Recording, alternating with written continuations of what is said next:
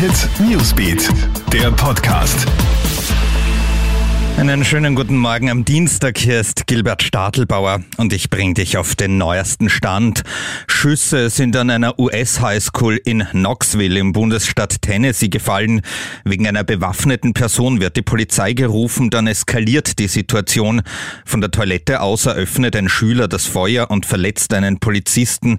Ein Beamter erwidert die Schüsse. Der Schüler wird getötet, der Polizist verletzt.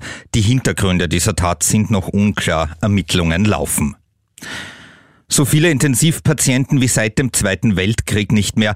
Das ist die Situation auf Wiens Intensivstationen und auch in anderen Teilen der Ostregion. Weil die Kapazitäten weiter am Anschlag sind, wurde der Lockdown ja zumindest in Wien und Niederösterreich einmal bis zum 2. Mai verlängert. Das Burgenland entscheidet morgen. Intensivmediziner betonen, dass die Lockdown-Verlängerung dringend notwendig ist. Die mittlerweile in Österreich vorherrschende britische Corona-Variante B117 ist doch nicht tödlicher als das ursprüngliche Virus. Das haben britische Forscherteams jetzt in zwei voneinander unabhängigen Studien festgestellt.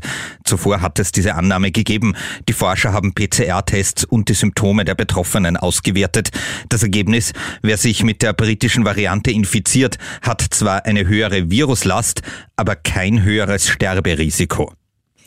Und für Muslime beginnt heute der Fastenmonat Ramadan und der steht auch ganz im Zeichen von Corona. Das traditionelle Iftar-Fastenbrechen nach Einbruch der Dunkelheit ist wegen der Corona-Regeln kaum möglich. Tagsüber ist Nahrungsaufnahme nach den Regeln des Ramadan ja verboten. Islamische Geistliche haben aber klargestellt, dass ein Impfstoff kein Nahrungsmittel ist. Sich während des Ramadan impfen zu lassen, ist also ausdrücklich erlaubt.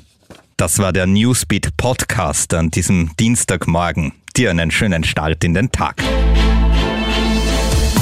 Krone Hit Newsbeat, der Podcast.